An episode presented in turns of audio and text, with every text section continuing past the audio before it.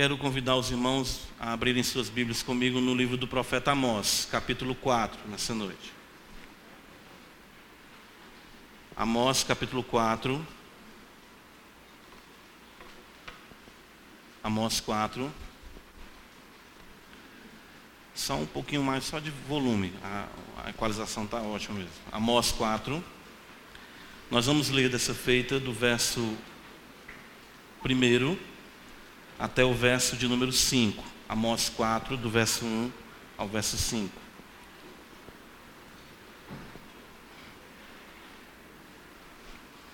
Acompanhe comigo a leitura em sua Bíblia.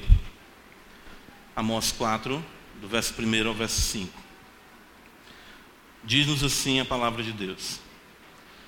Ouvi esta palavra, vacas de Bazã, que estais no monte de Samaria. Oprimis os pobres, esmagais os necessitados, e dizeis a vosso marido: Dai cá e bebamos. Jurou o Senhor Deus pela sua santidade, que dias estão para vir sobre vós, em que vos levarão com anzóis, e as vossas restantes com fisga de pesca Saireis cada uma em frente de si pelas brechas, e vos lançareis para Armon, disse o Senhor. Vinde a Betel e transgredi, a Gilgal e multiplicai as transgressões. E cada manhã trazei os vossos sacrifícios, e de três em três dias os vossos dízimos. E ofereceis sacrifício de louvores do que é levedado, e apregoai ofertas voluntárias e publicaias, porque disso gostais, ó, filho de, ó filhos de Israel, disse o Senhor Deus. Amém. Vamos orar ao Senhor. Deus de Abraão, Deus de Isaac, Deus de Jacó, nosso Deus, nosso Pai, por amor do Teu Filho, mais uma vez, é que fazemos, elevamos de fato nossas vozes a Ti, fazemos esta oração certos de que, por amor do teu filho, tu, Senhor, nos ouve e nos ouvirá, porque o que queremos, Senhor, aqui é o que a tua vontade, é a tua vontade, ou seja, que o teu nome seja glorificado. Que o teu reino venha com poder e que seja feita a tua vontade assim na terra como no céu. Nossa súplica, Senhor, é que que se compadeça de nós. É bem verdade que em muitas coisas nós tropeçamos. O nosso desejo, Senhor, colocado por Ti em nosso coração, é de vivermos de forma mais dedicada ao Senhor, por amor, em gratidão.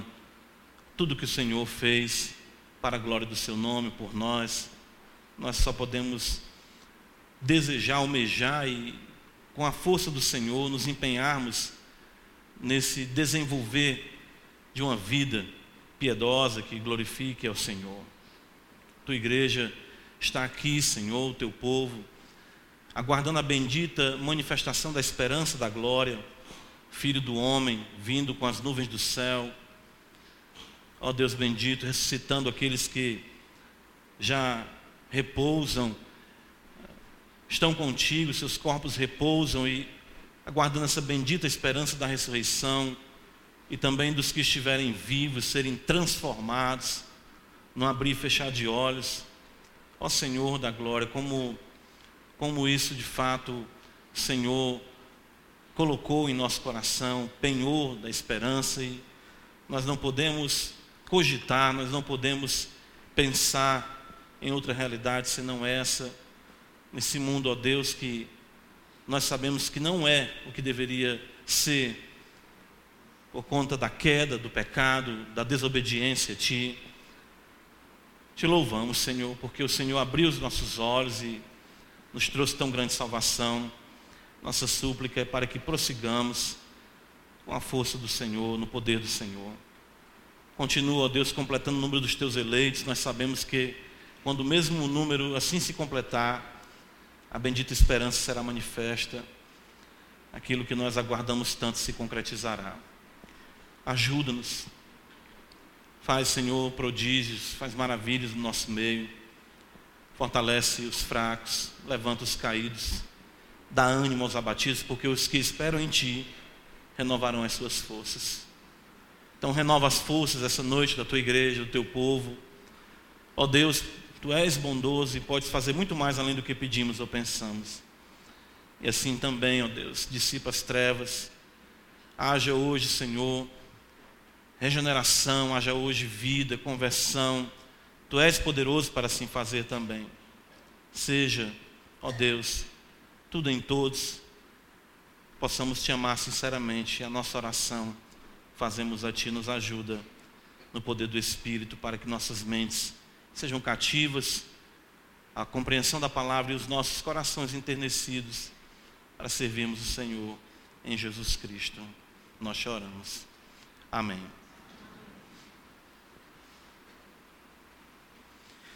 Meus irmãos, não vamos perder de vista, ah, não vamos esquecer o contexto de Amós. É sempre importante estarmos trazendo à memória isso, porque isso nos ajudará na compreensão de, todas, de todos os capítulos, claro, seja, o contexto, ah, o que está acontecendo nos dias de Amós.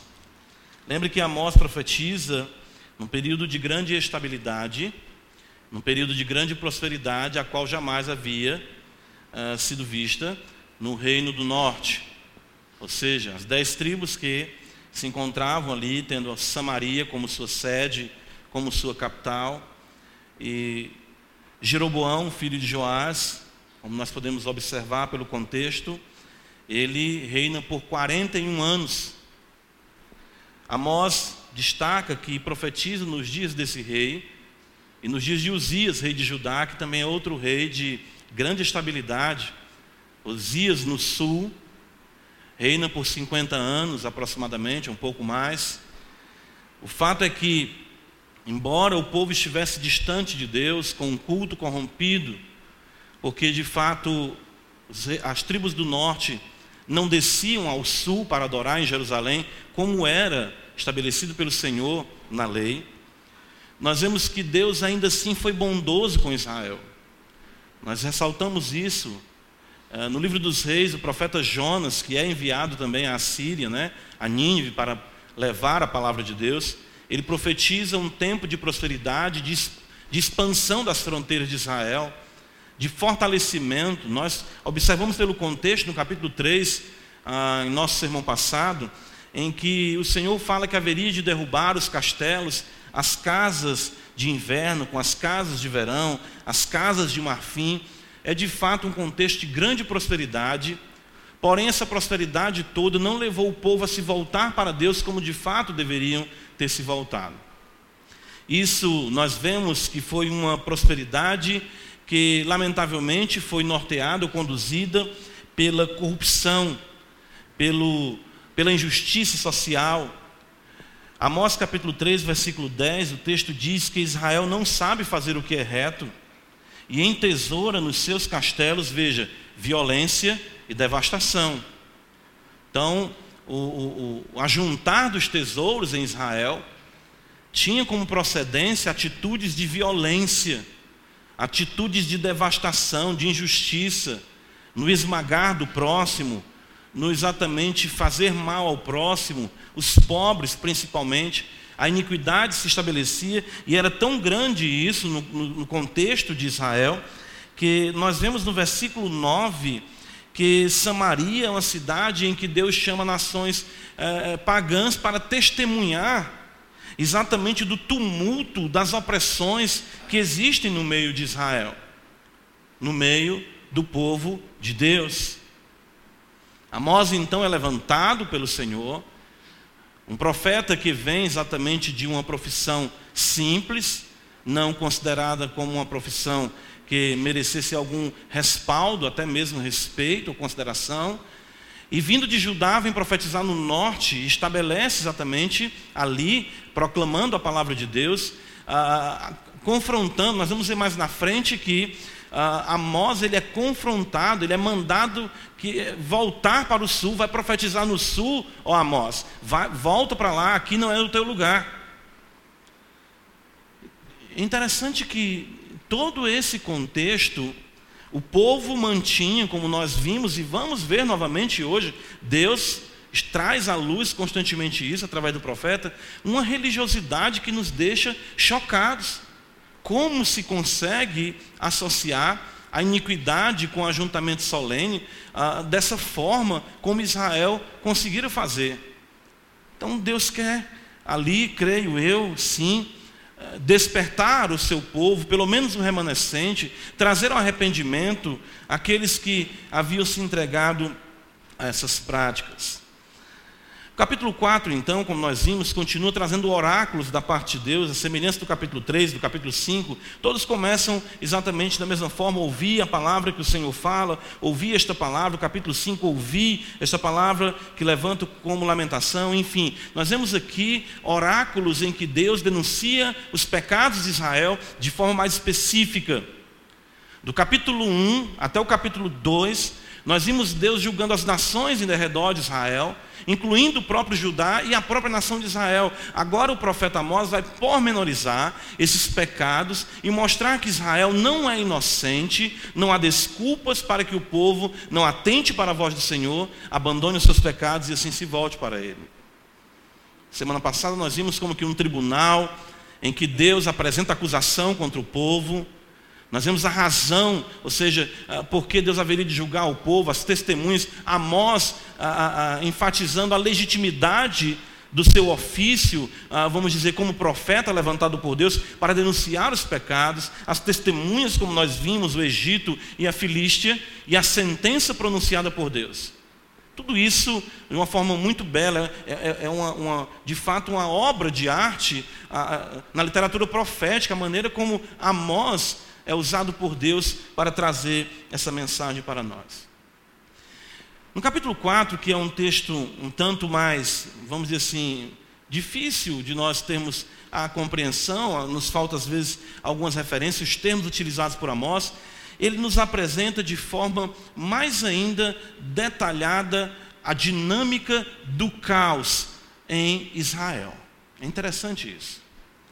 Ah, o Senhor Deus usa Amós, ele traz uma profecia que abrange as nações, e aquilo vai, o foco se fechando, denuncia-se o pecado de Judá, e Amós focaliza o pecado de Israel. Ele então estreita mais, né, como se procurasse destacar ah, o juízo sobre Israel, como nós vimos no tribunal, e agora ele vai mais ainda fechar o foco e nos apresentar as razões pelas quais Israel se encontra como se encontra, ou seja, em desobediência à palavra de Deus. Então, ah, queria que nós observássemos hoje a dinâmica desse caos, como, como se dá a, a, a realidade de um povo que se afasta da vontade de Deus e acaba exatamente incorrendo em, grave, em graves pecados, assim, trazendo sobre si o juízo do Senhor.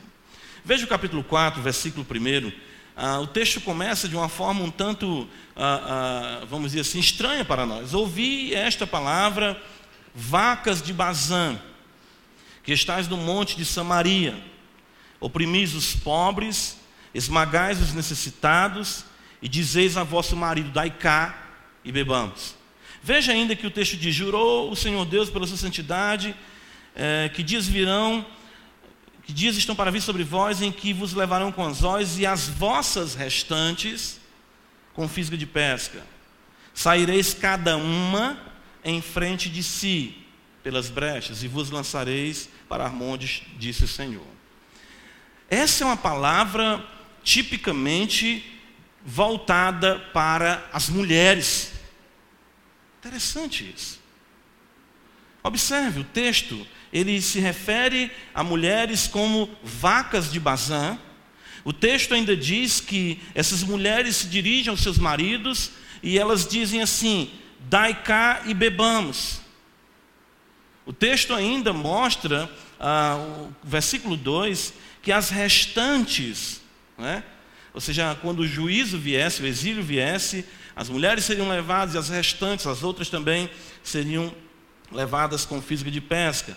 Veja o versículo 3: saireis cada uma em frente de si pelas brechas.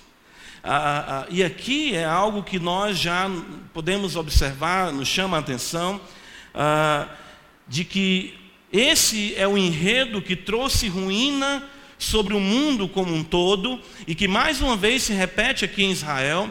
E toda vez que esse enredo ele é revivido, estabelece-se mais uma vez o caos e o desagrado do Senhor vem sobre o povo, vem sobre a nação, vem sobre o mundo.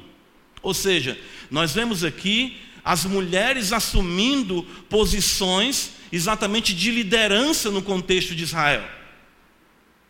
Essas mulheres passam a ter domínio sobre seus maridos. A palavra no versículo primeiro, que é traduzida por marido, pode ser traduzida como mestre e senhor. Exatamente a maneira como Sara se dirigia a Abraão, que é louvada por Pedro no capítulo 3 da sua primeira epístola, que Sara se dirigia a Abraão como seu senhor. E as esposas se dirigiam aos seus maridos, até mesmo como seus mestres, seus senhores, aqueles que estavam sobre elas e as conduziam e as protegiam. Mas aqui nós vemos as mulheres exatamente tendo proeminência nessa profecia que Amós traz nesse momento para o povo de Israel. E aqui é algo muito interessante porque nós vemos que a sociedade de Israel, ela já vinha caminhando por essa inversão de valores. Ou seja, nós temos a omissão da masculinidade e nós temos o surgir, ou seja, o insurgir-se de uma feminilidade ou de um feminismo que exatamente trazia cada vez mais a, a, dissolução do tecido social de uma vida que exatamente fosse agradável ao Senhor. Já nos dias de Acabe, nós vemos que antecede aqui uh, essa realidade, o contexto de Jezabel. Nós vemos exatamente isso já sendo algo que vai se estabelecendo em Israel e que teve também o seu momento com Atalha, ou Atalia em Judá. O fato é que a, a palavra de Deus aqui não é dirigida aos homens, mas sim às mulheres.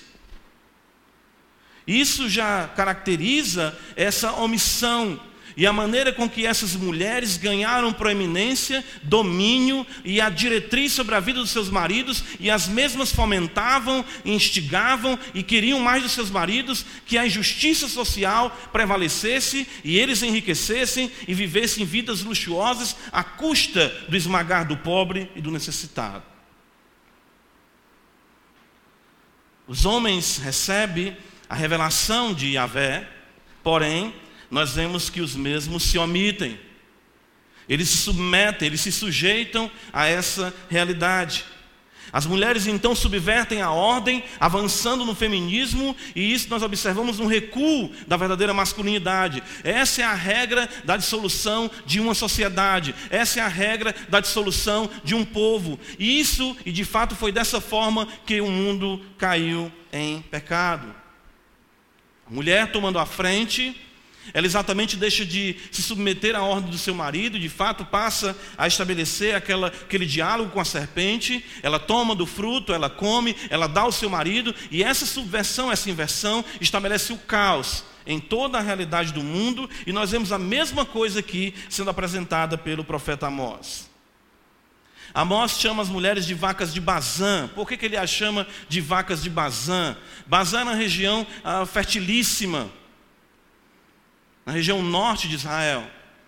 Era conhecido, a, a, era é muito falado nos outros profetas o contexto de fertilidade, de prosperidade dos campos, enfim, dos animais que eram criados e engordados em Bazã. E as mulheres aqui são chamadas de vacas de Bazã, porque de fato elas crescem, elas exatamente buscam cada vez mais a glória, o glamour, a, exatamente o estabelecimento de uma realidade, de uma feminilidade completamente contrária àquilo que nós observamos no ensino ensino das Sagradas Escrituras. As mulheres que deveriam exatamente gerar e preservar a vida, dando continuidade à busca da Santa Semente, que por isso Deus preservara Israel, preservara Judá, se bestializam, por isso que Deus as chama de vacas, e assim na subversão dos papéis, nós temos o caos e a perseguição ao próximo. Todas as vezes que nós vemos essa, essa realidade é, é, é, bestial sendo transmitida para o homem, isso mostra a inversão, a desordem e o caos estabelecido. No livro de Apocalipse é muito recorrente as figuras da besta. No livro do profeta Daniel, as bestas que dominam o mundo. Ah, Daniel vê ali no capítulo 7, ele fala do leão, ele fala do urso, ele fala do leopardo. Isso tudo caracteriza uma inversão, uma subversão dos papéis. E a indignação do Senhor por essa realidade contrária à sua vontade. Elas ordenam aos seus maridos, veja no capítulo 4, versículo 1, está escrito: Esmagai os necessitados, oprimis os pobres, esmagai os necessitados, e dizeis a vosso marido: Dai cá e bebamos. Elas ordenam aos seus maridos.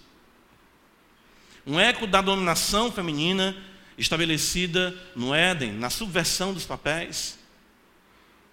Isso é muito interessante que, que Amós seja levantado por Deus para destacar essa realidade, para destacar exatamente isso que é contrário exatamente à vontade do nosso Deus. Toda essa realidade nós observamos, quando a mulher toma do fruto, ela come e dá ao seu marido.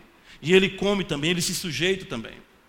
Da mesma forma, nós observamos a, o juízo de Deus de que a, o desejo da mulher será para o seu marido e ele te governará, a tensão será estabelecida, mas sempre esse desejo da imposição, o feminismo, ou seja, aquilo que é contrário à ordem, à legitimidade dos papéis estabelecidos pelo Senhor. Ah, essa glória aqui, essa, essa grandeza, ela tem eco nas Escrituras, em outros textos. Por exemplo, abra comigo 1 Pedro, veja o que o apóstolo nos mostra aqui. 1 Pedro, capítulo 3.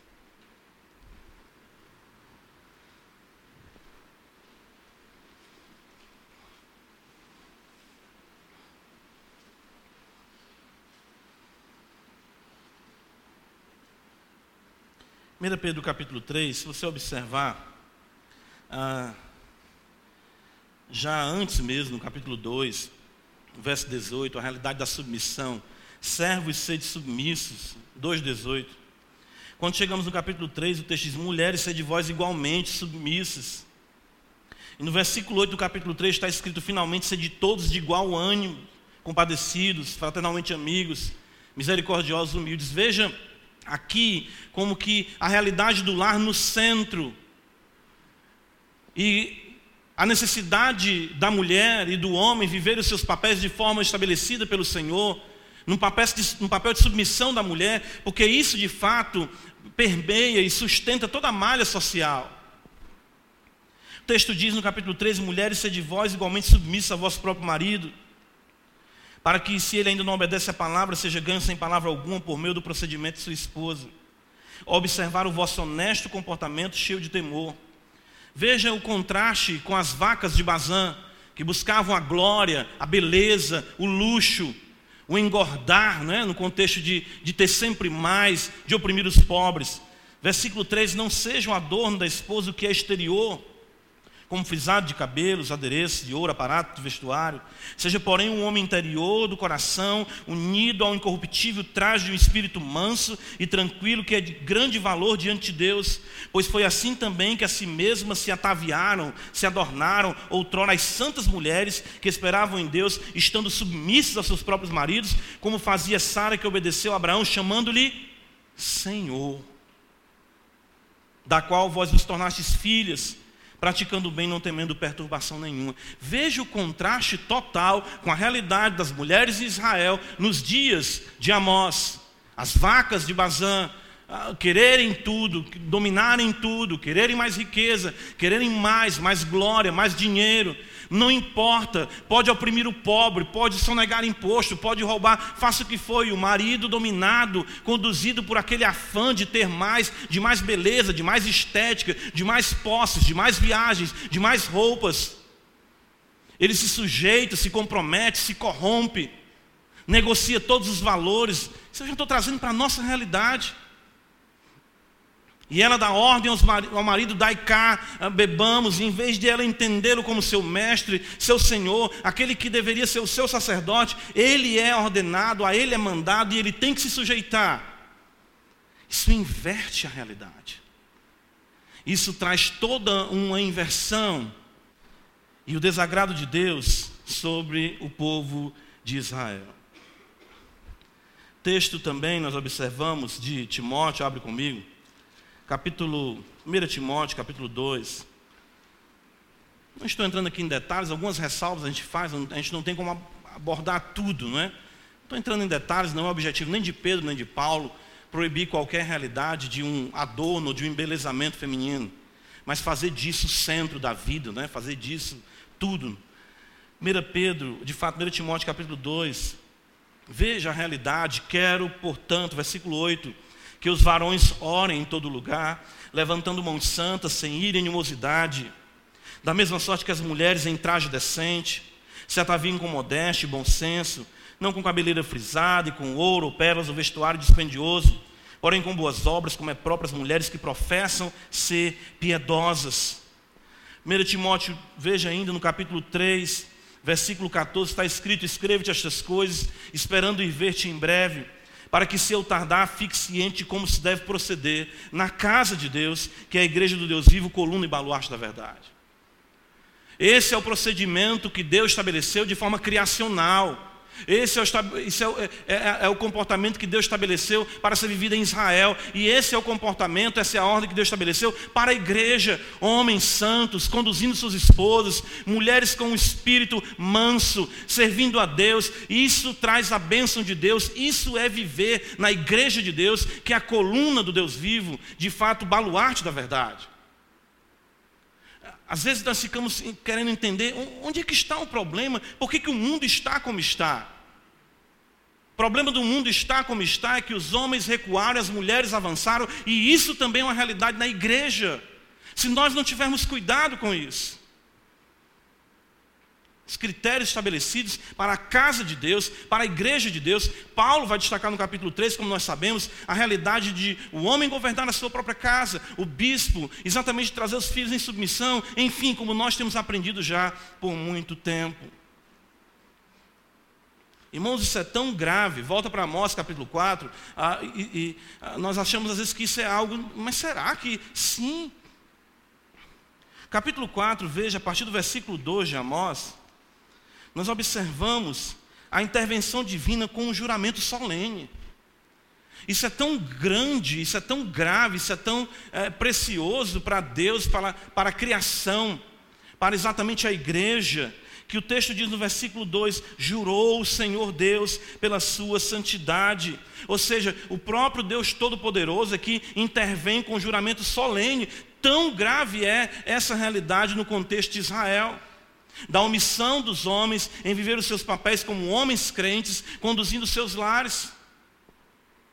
De fato, ele se interpôs com santo juramento, dado a gravidade do que aqui está implicado, ou seja, a santa semente, a condução de um povo sob o temor de Deus, na busca da vinda do Messias prometido, claro.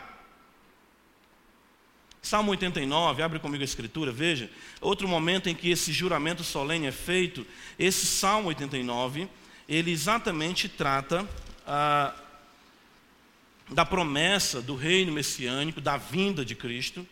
E o Salmo 89, versículo 35, está escrito: Uma vez jurei por minha santidade, e serei eu falso a Davi. Veja, Deus jurou que haveria de trazer o Messias. O povo de Israel tinha que viver nessa expectativa conduzindo seus lares, conduzindo suas casas, na expectativa da promessa, vivendo nesse contexto legitimamente estabelecido por Deus. Veja então, Amós capítulo 4. O Senhor diz: Jurou o Senhor Deus, pela sua santidade, que dias estão para vir. Interessante que isso Amós vai usar muitas vezes e ele coloca exatamente o juízo que haveria de vir. Nós temos aqui uma, uma linguagem escatológica: dias estão para vir, dias virão sobre vós, em que vos levarão com anzóis, e as vossas restantes com fisga de pesca. A insurreição feminina é tratada com veemência, assim como foi tratada no Éden. Interessante o paralelo de, disso com o texto do Éden. Gênesis capítulo 3, abre comigo a escritura, veja. Ah, Lembra que os assírios são pessoas extremamente cruéis. Olha o que diz Gênesis 3, versículo 16.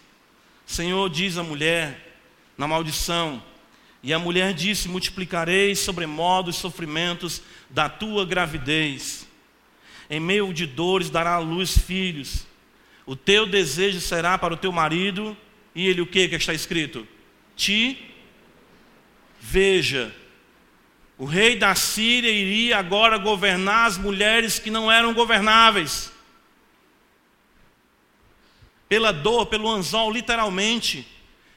O rei da Síria haveria de colocar ganchos nos, nos, lábios, na boca das mulheres e levá-las conduzindo, elas que não se submetiam nem aos seus próprios maridos. Os maridos que negligenciaram a condução de liderança e de amor, veriam agora a sua joia, a sua preciosidade, a mulher do seu, do seu deleite sendo arrastada como animal, por conta da insurreição por conta da falta de submissão estabelecida por Deus para a ordem daquilo que o Senhor determinou para a família. As mulheres seriam conduzidas por ganchos e anzóis, e dessa forma então se sujeitariam. Que profecia difícil de nós lermos e de nós pregarmos. Né? Mas é um fato, por que, Deus é, é, ele se age dessa forma tão, tão dura com tudo isso. Veja o versículo 3 de Amós, capítulo 4: Saireis cada uma em frente de si pelas brechas e vos lançareis para Armon, disse o Senhor. Alguns entendem que seja um, um, uma palavra que possa significar o monte Hermon, próximo mesmo a Bazã. A figura de vacas de Bazã é, é como se dissesse: vocês são vacas, vocês se insurgem, vocês exatamente se acham tão poderosas, vocês agora serão conduzidas como animais vocês não sairão pelas portas, não terão honra, mas pelas brechas da cidade, e os vossos corpos serão lançados lá em Bazã. Vão apodrecer lá em Bazã. Isso é duro. Duro para as mulheres, duro para os homens que não vivem o papel estabelecido por Deus para eles duro para nós, como igreja, ouvirmos essa realidade, mas o quanto Deus leva a sério a sua ordem criacional, os papéis designados e estabelecidos por Ele. Ironicamente, no versículo 4 e 5, nós vamos ainda voltar para essa realidade aqui, da, da feminilidade, masculinidade, mas veja, o texto diz: Vinde a Betel e transgredi a Gilgal e multiplicai as transgressões. E cada manhã trazei os vossos sacrifícios, e de três em três dias os vossos dízimos. E oferecei sacrifício de louvores do que é levedado, e apregoai ofertas voluntárias, e publicai-as, porque disso gostais, ó filho de Israel, disse o Senhor. Ironicamente, nesse contexto, o povo continuava a ser religioso. Os versículos 4 e 5 destacam então a multiplicação das transgressões e a prática cultica de mãos dadas. Nós não podemos de fato nos acostumar com essa realidade, jamais. Certa feita eu ouvi de um pastor, colega meu, ele disse, eu achei muito interessante isso. A prova de que um homem é regenerado, a prova de que uma mulher é regenerada, é que Deus restaura as relações deles eles passam a viver os seus papéis de maneira bíblica. O homem passa a ser homem, como a Escritura diz, a mulher passa a ser mulher, como a Escritura diz. A paternidade, a maternidade, a relação com os pais, essas realidades todas são restauradas. Mas o problema é que nós aprendemos, nós temos que ter cuidado com isso é que nós conseguimos conciliar a iniquidade, o pecado e a negligência desses papéis, ou mesmo a subversão desses papéis, com uma realidade cultica. E nós achamos que isso é algo de só menos importância. Em Gênesis, no capítulo 4, é impressionante isso, porque nós temos a mesma sequência com as ações de Caim e a sua suposta religiosidade.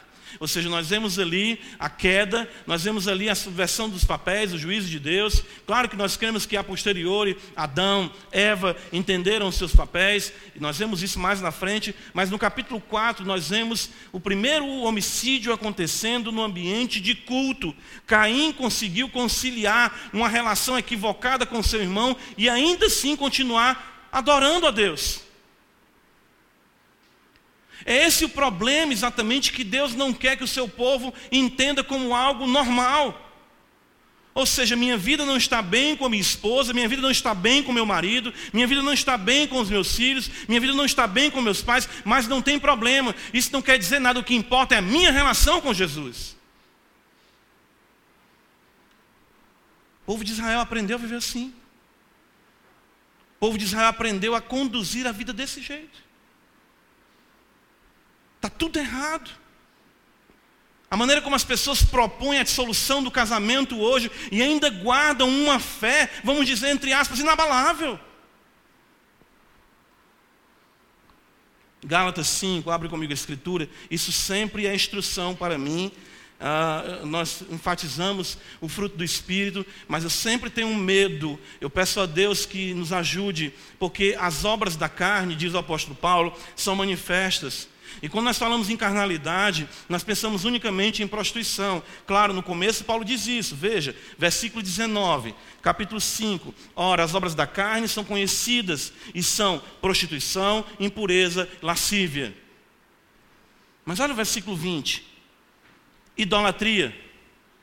E na sequência, feitiçarias.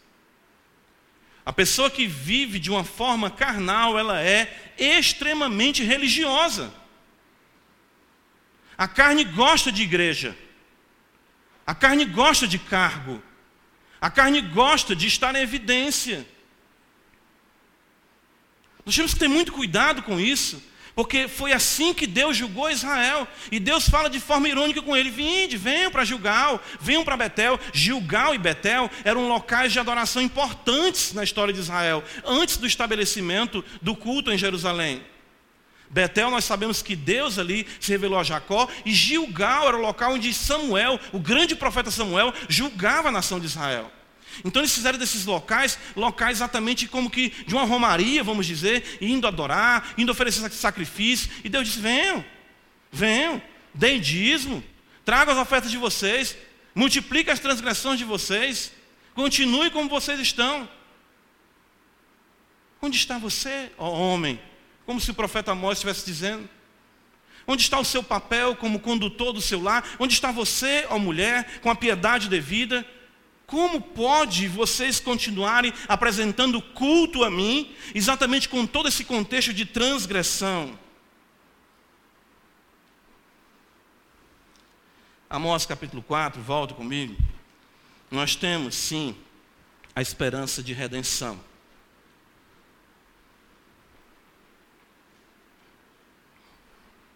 Veja aqui, capítulo 4, versículo 2: Jurou o Senhor Deus pela sua santidade, santidade de Deus.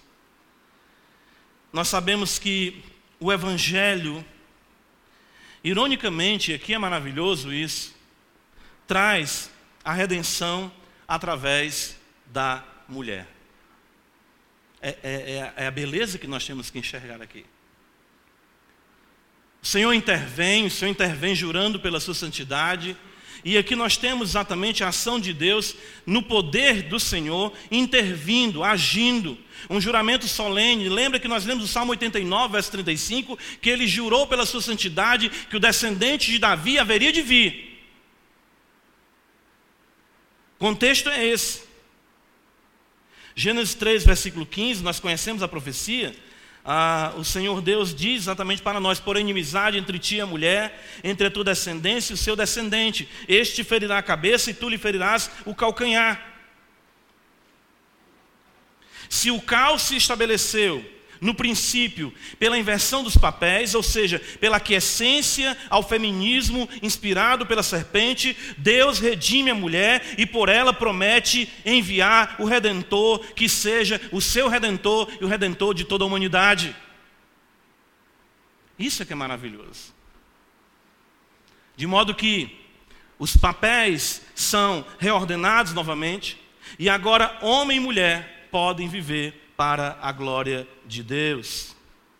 Gálatas capítulo, abre comigo, capítulo de número 3, 4. O que é que está escrito? Gálatas capítulo 4.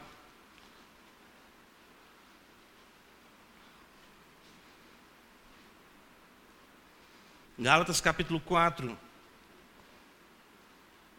texto diz no versículo 4: Vindo, porém, a plenitude dos tempos, a plenitude do tempo, Deus enviou seu filho, nascido de mulher, nascido sob a lei.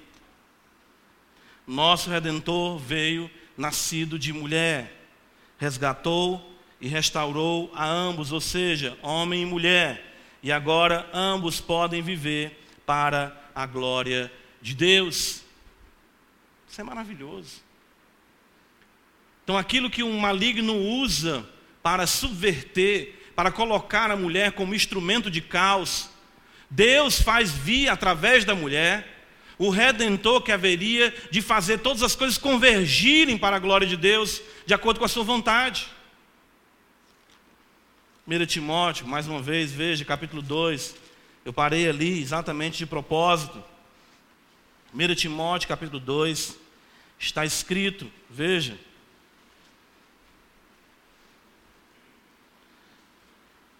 Versículo 14: E Adão não foi iludido, mas a mulher, sendo enganada, caiu em transgressão.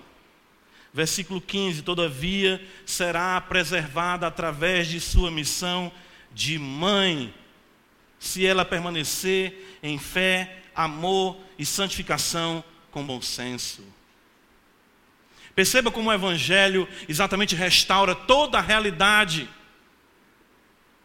Aquilo que Deus havia estabelecido, um homem, uma mulher, nas suas funções, sem um ser maior do que o outro, mas cumprindo os papéis legitimamente estabelecidos por ele. A serpente então seduz Eva, ela insurge-se contra a ordem, contra a ordem estabelecida por Deus. O caos é estabelecido, o mundo cai em pecado, a ruína vem, a promessa do Redentor de que através da mulher haveria de vir aquele que esmagaria a cabeça da serpente. Mas todas as vezes que esse aspecto glorioso da redenção é colocado de lado, como no contexto de Israel, em que os homens não vivem os seus papéis, as mulheres também não vivem, sem expectativa do redentor e vivendo na legitimidade de um relacionamento agradável a Deus, o caos se estabelece em uma sociedade, o caos se estabelece em uma igreja, como o caos se estabeleceu no mundo. Isso não é algo eh, de só menos importância. 1 Pedro capítulo 3, também nós paramos ali naquele versículo. O versículo 7 vai dizer para nós: Veja, homem e mulher, reorientados, salvos pela graça do Cordeiro, nascido de uma mulher, o Cordeiro, são herdeiros da mesma graça da vida. 1 Pedro 3, 7, maridos, vós igualmente vivei a vida como um do lar, com discernimento, e tendo consideração para com a vossa mulher como parte mais frágil tratai-a com dignidade, porque sois juntamente, veja o propósito do maligno nos separar, sois juntamente herdeiros da mesma graça de vida. Veja a sequência do culto, para que não se interrompam as vossas orações, da mesma forma. Mesmo contexto ali, veja, propósito, as vacas de Bazã, insensibilidade, o insurgisse, é, enfim, mas continuava com o culto, Deus não estava recebendo aquele culto, mas uma vez agora que a mulher e o homem entendem os seus papéis, ambos resgatados pelo Cordeiro de Deus, nascido de mulher, podem juntamente como herdeiros da mesma graça de vida, cultuar a Deus. Completamente, vamos dizer, contrário daquilo que estava acontecendo em Israel. Exatamente aqui, irmãos, está a beleza da redenção em Cristo. A reversão do caos estabelecido no Éden. O caos em Israel vinha exatamente de uma, um, um povo, um povo de Deus desprezando a ordem estabelecida por ele. na igreja de Deus, ou seja, na sua noiva, os papéis legitimamente estabelecidos são o alvo, ou seja, o desaguar do rio da vida do Santo Espírito em sua ação transformadora e santificadora. Efésios capítulo 5, todos nós conhecemos, né? o texto vai dizer para nós e não vos embriagueis, versículo 18, com vinho, no qual há dissolução, mas enchei-vos do Espírito. E quais são as marcas de uma vida cheia do Espírito? Paulo vai dizer no versículo 21, sujeitando-vos uns aos outros no temor de Cristo. Mulheres, sejam submissas. Homens, amem suas mulheres. Filhos, obedeçam seus pais. Pais, eduquem seus filhos. Senhores, sejam justos. Servos, trabalhem com dignidade. O poder do Espírito Santo estabelece a ordem e a começar pela casa de cada um de nós. Isso é maravilhoso. Amós, ele repreende o povo por isso.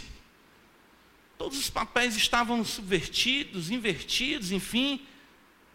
Isso trouxe um caos social, uma insensibilidade, tumulto, opressão, violência. Ora, se as próprias mulheres, que deveriam ser conhecidas pelo, pela ternura, estavam nem aí para nada, nem para ninguém, unicamente preocupadas em cuidarem da sua beleza, do seu, do seu enriquecimento, e os maridos subservientes a essa realidade. Isso trouxe um caos, uma deturpação total de toda a realidade criada e estabelecida pelo nosso Redentor. Irmãos, o Evangelho, ele é singular. O poder do Espírito Santo, quando atua na vida de um homem e de uma mulher. Estive falando isso pela manhã na classe. O Evangelho traz a exuberância, a beleza de vidas reorientadas, no poder do Espírito Santo. Nossas vidas precisam ser reorientadas pela mente divina. Essa é a grande estratégia de Satanás. Isso foi o que aconteceu com o povo de Israel.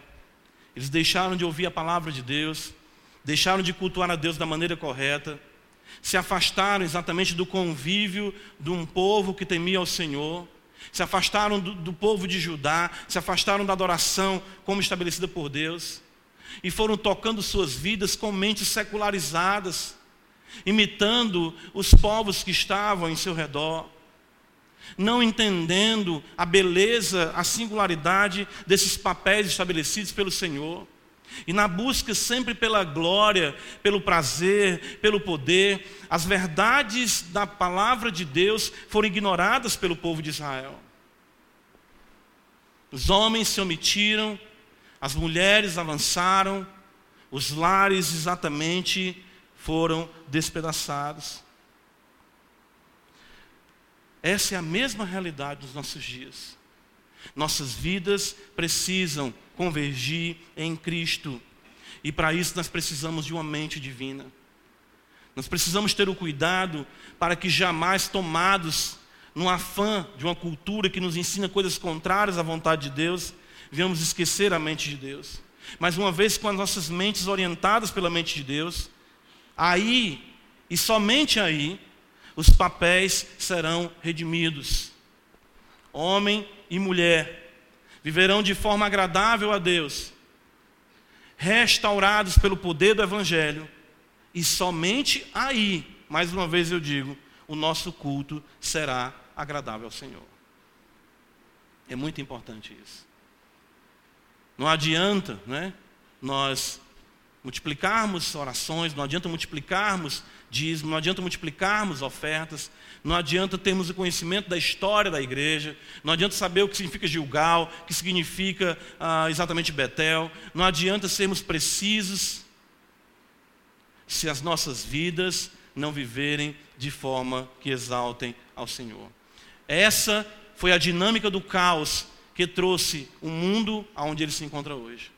Essa foi a dinâmica do caos em Israel. E essa é a dinâmica do caos que nós não queremos jamais que venha se assenhorar sobre nós como igreja de Deus. Por isso, vivamos de forma que o Redentor governe nossas vidas, governe nossas casas. Amém, irmãos. Vamos orar. Senhor, nós precisamos de Ti. Nos ajuda. Tem misericórdia de nós. Deus abençoa as nossas esposas. Abençoa, Senhor, as mulheres, as santas mulheres da tua casa, para que de fato vivam seus papéis tão preciosos, estabelecidos pelo Senhor, estabelecidos pelo Senhor. Ajuda também para que nós, como homens, possamos levantar as mãos santas, conduzir o nosso lar de forma agradável a Ti, e aí sim o nosso culto em nossa particularidade, em nossa coletividade aqui na igreja, será agradável ao Senhor. Eu sei, Senhor, que aqui também podem se encontrar lares despedaçados, na iminência de uma ruína.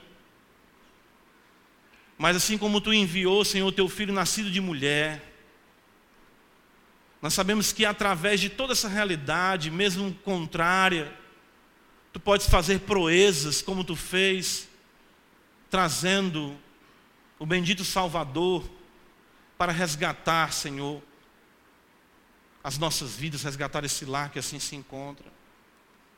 Ajuda o teu povo, ajuda a tua igreja, e que jamais o caos venha se estabelecer em nós como teu povo. Nos ajuda por amor de Jesus Cristo, nós choramos. Amém.